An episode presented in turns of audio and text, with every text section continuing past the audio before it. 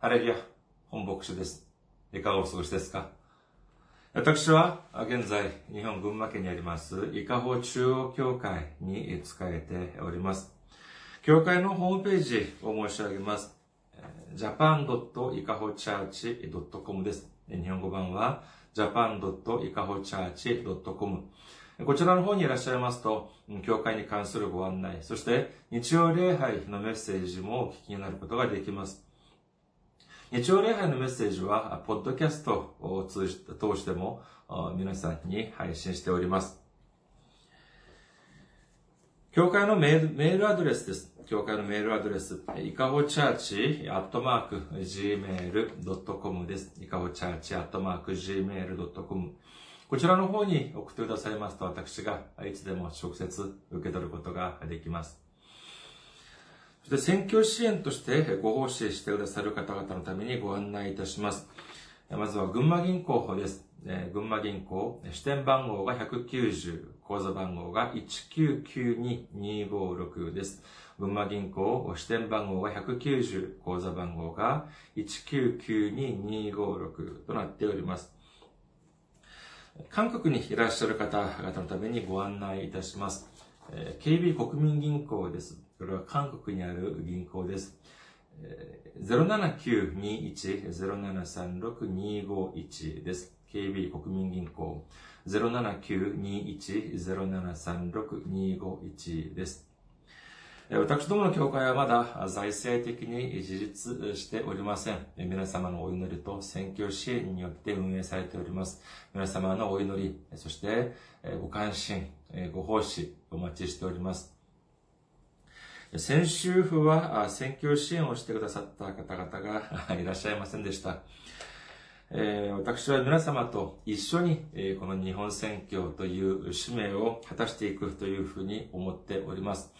えま、日韓関係いろんな問題がありますけれども、これは福音の力で、え、イエス様の力によって、えー、全て解決できると信じております。皆様のお祈り、え、ご奉仕、ご関心、お待ちしております。今日の御言葉を見ています。今日の御言葉は、マタイの福音書5章13節の御言葉です。マタイの福音書5章13節お読みいたします。あなた方は血の塩です。もし塩が塩気をなくしたら何によって塩気をつけるのでしょうかもう何の役にも立たず、外に投げ捨てられ、人々に踏みつけられるだけです。アメン。ハレルヤ。神様を愛する方はアメンと告白しましょう。アメン。今日は皆様と一緒に塩の変化というテーマで恵みを分かち合いたいと思います。先週は宗教改革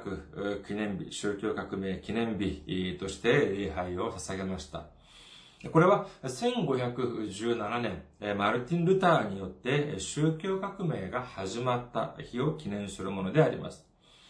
宗教革命という、これを記念するという意味は、私たちの信仰の基準を確固たるものにするものと言えると思います。キリスト教に関心がない方だけでなく、えー、その信仰があり、教会に通っているという方の中にも、新教と旧教、まあ、いわゆるカトリックとプロテスタント、まあ、プロテスタントとカトリックです。新教がプロテスタント、旧教がカトリックですけども、この区分をなかなかよくわからないという方も結構いらっしゃるような気がします。ある方はこのようにえ話すのを聞いてえ、聞いたことがあります。もともと神様を信じる宗教は旧教、つまりまあカトリックだったんだけれども、新しい教理を唱えて作られたのが新教、プロテスタントである。そういう言葉もしかして皆さん聞いた、お聞きになったことがありますか？しかしこれは、とても誤った、大変誤った考えであります。宗教改革、宗教革命が起こった理由というのは、カトリックというのがうまくやっていたにもかかわらず、マルティン・ルターが、まるで信仰宗教の集団のように、その、それまでなかった新しいものを作り出したというのではありません。そうではなく、カトリックが聖書からだんだんだんだん遠ざかっていったために、ただ御言葉のみという信仰を持って聖書に戻ろうというふうに叫んだのが、まさに宗教革命の革新であったのであります。聖書から遠ざかる信仰を元に戻すということ。聖書を回復しようということこそ、聖教革命を率いた人々が追求した信仰であったということを信じる皆様であることをお祈りいたします。プロテスタントの基本精神というのは変化と回復にあると言えます。私たちにとって信仰の基準とは何でしょうか？それは他にもない聖書です。聖書の中にイエス様がおられます。聖書の中に十字架があります。聖書の中に救いがあり、聖書の中に復活があるのです。だからこそ私たちはイエス様を信じるのであり、イエス様の十字架を信じるのであり、イエス様の十字架を信じることによっての行われる救いというのを信じることであり、そしてイエス様がおっしゃり、そしてイエス様自ら見せてくださった復活を信じるのであります。この全てを信じる理由は聖書に書かれてあるからであり、もし、いくらいい言葉、いくら美しい言葉、いくら素晴らしい言葉だとしても、聖書にない、聖書に書かれていないとするのであれば、それは私たちの信仰とは何ら関わりのない言葉なのであります。私たちにとって変化というのは、聖書から遠ざかったものを元元の位置に戻すということ。私たちにとって回復というのは、聖書から遠ざかった信仰というのを回復することというふうに言えるでしょう。今日の本文で、本文を見ると、イエス様は塩について次のようにおっしゃっております。今日の本文をもう一度見てみましょうか。マタイの福音書5章13節です。あなた方は血の塩です。もし塩が塩気をなくしたら何によって塩気をつけるのでしょうか？もう何の役にも立たず、外に投げ捨てられ、人々に踏みつけられるだけです。ここで塩というのは、それこそ変化を象徴すると言えるでしょう。今日はこの塩の意味する変化について勉強し、そして主がくださる変化の恵みを悟ることができる時間になるということを皆様に、えー、なるということを皆様にお祈りいたします。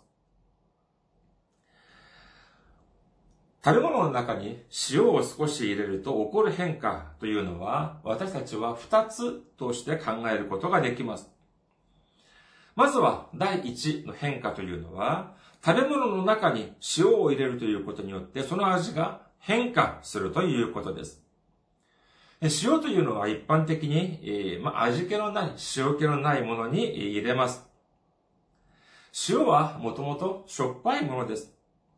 その塩に、えー、その塩を食べ物の中に入れるということによって、塩気のなかったあ食べ物、味気のなかった食べ物が、そのしょっぱい味によって変化するということは、これは私たちにとって常識とも言えるでしょう。しかし、今日の本文の御言葉を見てみるとどうでしょうか？イエス様がおっしゃるに、もし、その塩が、その塩が塩気をなくしてしまったら、どう、どうなるのか？というと、それはもう何の役にも立たずに、外に投げ捨てられて、人々に踏みつけられるだけだというふうにおっしゃっております。ここで塩が塩気をなくすというのはどういうことでしょうか？まあもちろん、その塩というのを放っておいたら、えー、放っておいた、放っておいたら、その塩を少し食べてみたら、どうなったのかというと、全くしょっぱくない。まあそういう風になってしまったら、もうそれはもう食べ物の中に入れる必要もありません。もうそのまま何の役にも立たない。そのまま捨ててしまえばいいわけです。しかし、またこういう場合も考えられるのではないかというふうに思います。それは、えー、その塩を食べ物の中に入れる前、味を見て、味見をしてみたら、あ、間違いなくしょっぱい。しかし、それを食べ物の中に入れてみたらどうなったのかというと、理由はわからないけれども、いくら入れても食べ物が全くしょっぱくならない、全く味の変化がない、依然として塩気がない、味気がなかったとしたら、どうな、どうしたでしょうどういうことでしょうか？その原因というのは、つまり、いくら、あそのしょっぱい塩を味気のない、塩気のない食べ物に入れても、その食べ物がしょっぱくならない、味気のないままだったというふうになると、これは間違いなく、その味気のない食べ物によって、むしろ、初めはしょっぱかった塩が、塩気をなくしてしまったというふうに考えることができるはずです。もしこのようなことが起きたら、これは塩が、それこそ、自分の役割をちゃんと担うことができなかったというふうに言えるでしょう。あもちろん私たちが持っている常識的に考えれば、私たちが何か食べ物を食べるときにそういうことが起こるというのは、これは考えづらい、考えにくいとは言えますが、しかし私たちが生きている生活の中で、人生の中では、こういうことが少なからず起こるのではないかというふうに思われます。それでは、私たちというのは、ここで塩が入らない、入らない、そして、えー、味気のない世の中、味気のない食べ物というのを世の中というふうに考えて、そしてイエス様を信じる私たちを塩として考えるのであれば、この味気のない世の中に、イエス様を救い主として受け入れた私たちが塩として入るということになる。するとどうならなければならないでしょうか先に申し上げました常識的に考えてみると、味気のない食べ物の中にしょっぱい塩が入る。そうす、そうなると、当然その食べ物はしょっぱくなる。それはもう常識だと申し上げました。これが本当ならば、味気のない食べ物のような世の中の中に、塩としての私という存在が入っていくと、この世の中はじゃあどういうふうに変わらなければならないでしょうか皆様は味気のない塩気のないスープを召し上がったことがあるでしょうか？いくら長時間をかけて美味しく作ったものだとしても、これ塩が入らなかったら、これが本当にスープなのか、真水なのか、区分がつかなくなる時もあります。しかし、塩が少しでも入るとどうなるでしょうか？いくらたくさんそのスープがあったとしても少しの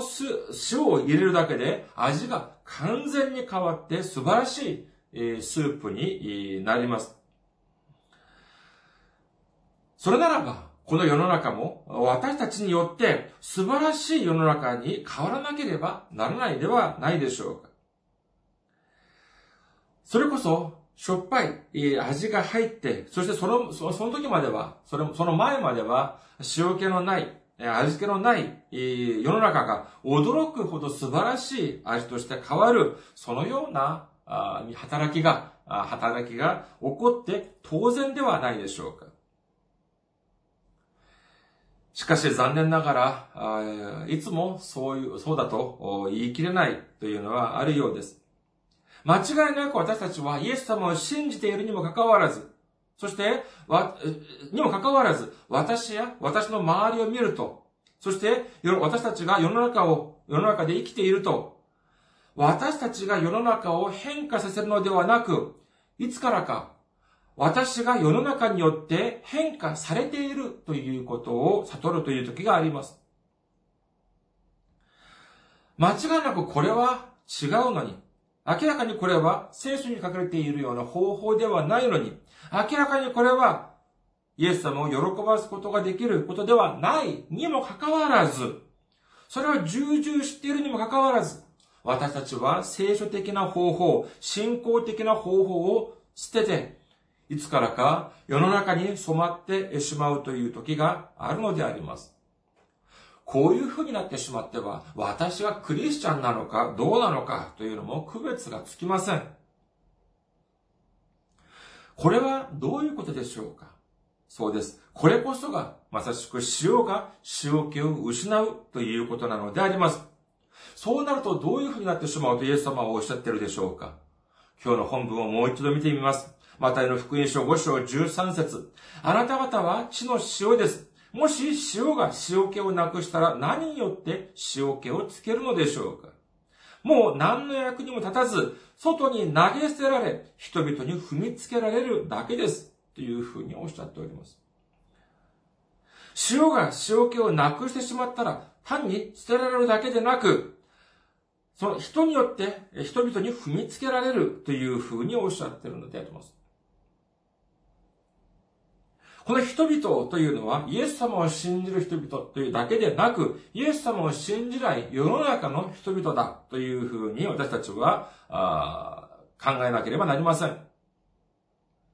日本や韓国を見てみると、本当に教会の中、もちろん素晴らしい教会たくさんありますが、一部の教会を見てみると、教会の中が本当に世の中よりも悪いこと、その良くないことというのが起きているという場合をたくさん見るということがあります。このようになってしまうとどうなるのかというと、それこそ教会なのにもかかわらず、世の中から踏みにじられるという、捨てられるということがあるのであります。私たちが世の中を変化させることができなかったら、世の中が私たちを飲み込んでしまうのです。今日の本文によると、イエス様がイエス様は私たちが地の塩だというふうにおっしゃってくださっております。地の塩になりなさいというのではなく、すでに私たちは塩だというふうにおっしゃっているのであります。これは私たちがすでにこの世の中を変化させることができる力を持っている。その力をすでにくださったという見言葉であるというふうに理解することができるでしょう。これを私たちがしっかりと知って、世の中に飲み込まれるのではなく、世の中を変化させる皆様であらんことをお祈りいたします。次に2番目の変化について見てみることにいたします。食べ物の中に塩を入れることによって起こる2番目の変化というのは、食べ物の中に塩を入れると、その塩はどうなるでしょうかそうです。消えてなくなってしまいます。見えなくなってしまうのであります。塩をスープの中に入れました。すると味がとても良くなりました。するとその時にそのスープを食べる人は何を褒めるでしょうかそのスープを食べるときに、食べるときに、ああ、このスープは本当に美味しい。こういうふうに言うのが普通です。決して、ああ、この塩は本当に美味しいという人はいません。その理由は何でしょうか？それはまさしく、その塩がその食べ物の中に入って、溶けて、なくなって、そして本来の味を上げてくれる、高めてくれる役割を果たしたからだというふうに言えます。しかしもし、ある食べ物の中に塩を入れたら、その本当にもう塩の味しかしないという風になってしまったと考えてみてください。そんな食べ物が美味しいはずがありません。それこそ捨てられて、踏みにじられてしまうのがオチでしょう。こういう場合が世の中にはあるようです。私たちが塩の役割をちゃんと果たすことができ、果たすためには、自分を減り下って、そして他の人たちを高める知恵というのが必要であるにもかかわらず、場合によっては、その時までいろんな人と一緒に働いてきたのに、ことがうまく進むと、その手柄をみんな自分のもの、自分がこういうふうにやったんだというふうに自分の手柄として、そして、ことが少しうまくいかないと、すぐ人のせいにするという人たちがいます。これこそがまさしく塩が本来の役割を果たさず、とか、とその食べ物の中に入って溶かずに、溶きずに、えー、それこそ塊になってぷかぷかと浮いているような、そのようなことだと言えるでしょう。この他の人のせいにする、他のせいにするという元祖が何かというと、これは創世記に出てきます。神様がアダムとエヴァが、エヴァに、そのエデンにある、えー、他の木の実はいくらでも食べてもいいが、善悪の知識の木の実だけは食べてはならない。というふうにおっしゃいました。しかし、創世記3章を見てみると、蛇がエヴァを惑わして、それを食べさせて、そして自分だけではなく、アダムにまで、えー、あげて、結局アダムもその木の実を食べてしまいます。これを知った神様は、アダムとエヴァに理由をお聞きになります。その時、アダムとエヴァは次のように言っていました。創世記3章12節から13節人は言った。私のそばにいるようにとあなたが与えてくださったこの女があの木から取って私にくれたので私は食べたのです。神である主は女に言われた。あなたは何ということをしたのか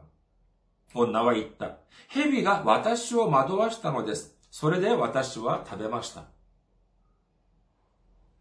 今、エヴァはその木の実を食べた理由が蛇が惑わしたからだというふうに言って、言いながら、それを蛇のせいにしております。そしてアダムはどうでしょうか？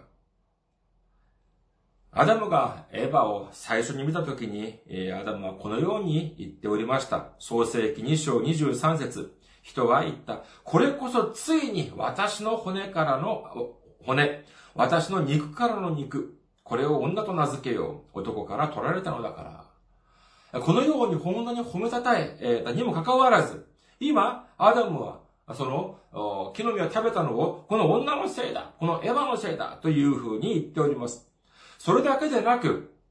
このアダムは、神様、あなたが私に与えてくださった、この女のせいで、